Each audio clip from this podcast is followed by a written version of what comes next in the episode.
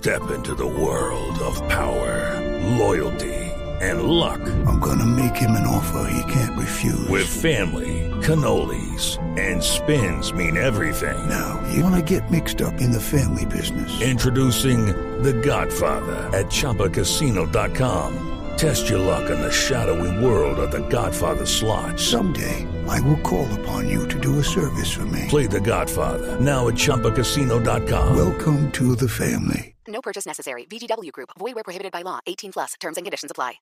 Eh, con Steve Carrigan, Steve tiene una particularidad y es que la red social para buscar trabajo o para, o para mover la hoja de vida por excelencia es LinkedIn. Pues este señor era el maestro en talento humano y fue vicepresidente de LinkedIn justamente. Yo creo que sabe una que otra cosita, va a estar en el foro Liderando en tiempos de incertidumbre que organiza la Asociación Colombiana de Contact Centers y BPO junto a ACDEC y es un espacio que es interesante para entender cómo se lidera y cómo, y cómo se manejan los recursos humanos cuando hay una generación de millennials que viene con unos valores tan distintos a las que, a las que estábamos acostumbrados en generaciones anteriores. Todas en el Country Club el próximo 29 de octubre y lo tenemos en la línea. Steve, good evening, welcome. Thank you for being with us in La Nube, sir. Thank you for having me. I'm excited to be here. Eh, la primera pregunta es, como les digo, ¿cómo hace uno para liderar el talento humano, para motivar cuando los millennials vienen con un chip tan distinto y, y con un ejercicio de vida tan absolutamente particular? Steve, a lot of talent is young talent and millennials come with a complete different set of mind. How do you manage to? How, can you motivate? How can you work on human talent when when, when you have such a specific circumstance that uh, that is completely opposite to what we were used to in previous generations? I think the the best way that I've seen to approach this new millennial talent is to recognize that I think today they uh, the, the talent is looking for more of an adventure than a career or a job specifically.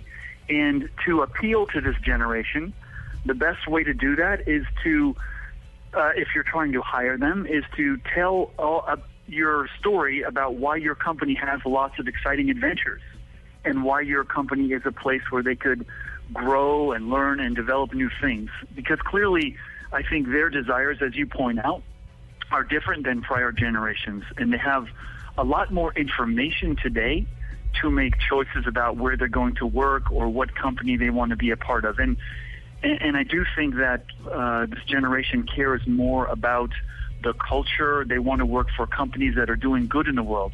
So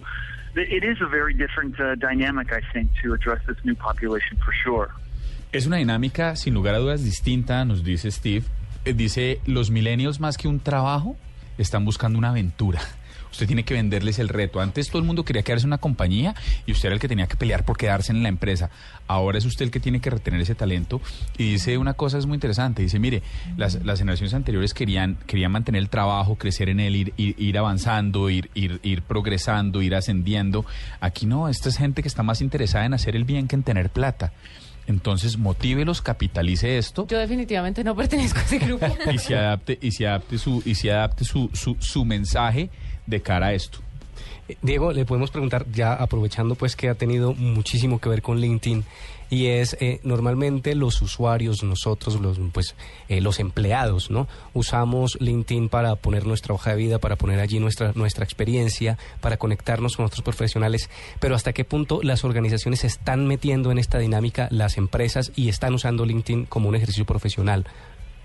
LinkedIn uh, is usually used by employers or by or by natural people just to seek jobs or to move a uh, certain curriculum vitae and so forth. But uh, enterprises, companies are getting more and more into the activity of working LinkedIn as a social network. Being the head of human talent for, for the, the the VP for human talent at LinkedIn, uh, how much would you say that this is catching on to big companies?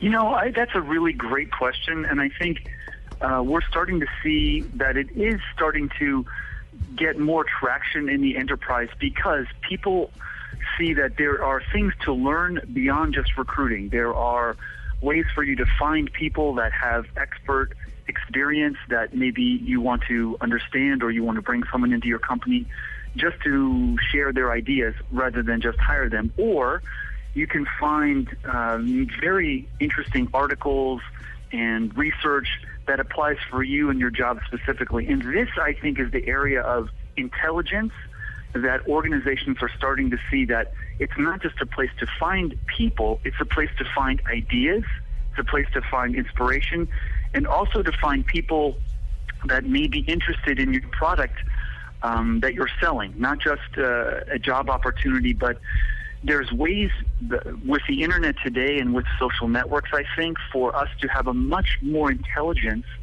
around what someone cares about and what someone's interested in. And I think it's a it's a marketing dream to have all this new information. But to your point, I think enterprises are waking up to many different uses, such as understanding customers better and understanding where they can find better information to make them smarter and more effective as a, as a business. All right, to translate, sir. Pues mire, primero lo felicita por una gran pregunta y dice, y dice, mire, el ejercicio es, las marcas están empezando a despertar y están empezando a entender que las redes sociales, particularmente LinkedIn, pero en general las redes sociales, son un sueño para cualquier, merca- para cualquier marquetero. Dice, son un sueño porque le permiten entender mejor su consumidor, entender mejor sus necesidades, aproximarse de una manera más adecuada a ese consumidor. Y a ese consumidor que puede ser, el, valga la redundancia, el consumidor final o su empleado. Vuelve y juega con el tema de véndales un ejercicio, véndales un sueño, véndales que su compañía, y véndales no en el sentido malo, Sí. sino en el sentido de aproveche para contarles que su compañía tiene un propósito, que hay una misión, que hay un ejercicio que viene detrás de esto. Y en ese orden de ideas es ahí donde está la gran oportunidad de, la, de las compañías, no solo con LinkedIn, particularmente con LinkedIn, pero en general con todas las redes sociales. Mm, Hablando de eso, eh, dice que las empresas están en un despertar. ¿Cómo hacer para que las empresas entiendan ya que las redes sociales y el Internet hacen parte del mundo, que los puede ayudar y no que son diversión? Una distracción. Exacto. You talk about an awakening. Uh, which is the most effective way to get enterprises or companies to understand that social networks are not just a distraction, but rather than that, an opportunity, as you point out? Which are the best tips to get management to understand such an opportunity? I think the best way to get management, to get leadership in, in enterprises today to understand the real valuable insights that you can find for your business through social networks like a LinkedIn or social channels like a Twitter or Facebook, for example, is to start to bring up the concept of what I call professional brand. And this is a concept which I think is gaining very significant uh, awareness around the world and is very relevant for managers because people, employees, customers are talking about companies more than ever before in, in many new ways that many people can see.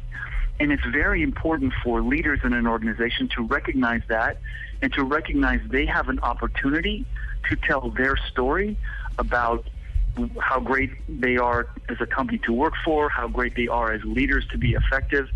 And this is a new market space, I think, for, to be able to tell your story beyond the traditional print media or radio media or television media. Now we have a new distribution channel where I think leaders have to be very active um, so that they can tell their story about how good they are as an organization or how good they are as leaders. And I think that is just a reality that organizations have to recognize that the conversations and the information flow is going to different channels, just the same way as newspapers have taken a huge hit in terms of readership over the years, that people's eyeballs are spending more time looking at different things and listening in different ways than they have before. And the more organizations can recognize that there's actually ways that you can play offense and help your organization not just play defense and react, this is why I think there's a big benefit in in capability for, for leaders to help their organizations if they are active in these new channels. Well, thank you so much for being with us, Steve. Our listeners will be looking forward to meeting you at the Country Club in Bogota next 20, next October 29th. Thank you so much, sir. We appreciate you being with us. Thank you very much for having me. Take care. Bueno, pues mire, vuelve y juega con el tema de contar la historia y dice, las compañías tienen que entender que de la misma manera que los periódicos o, los impresos en general han recibido el golpe de que, de que la lecturabilidad se ha afectado porque han migrado a otro tipo de formatos de consumo de información, lo mismo pasa con la información organizacional, con la información, con la información institucional. Y los que no entiendan que esto es una nueva manera de contar una historia más allá de los medios tradicionales, se van a quedar atrás. Tienen la oportunidad de entrar. No estar en redes sociales hoy por hoy no es una opción. Dice, se trata de, de nuevo de poder contar el reto, de poder contar qué hacemos, de poder contar cuál es el fin de su compañía, cómo aporta al bien de la sociedad, cómo aporta al bien del mundo, hacia dónde van. Y es el ejercicio que es verdaderamente importante. 8 y 31 minutos y ya volvemos en el nube después de las noticias.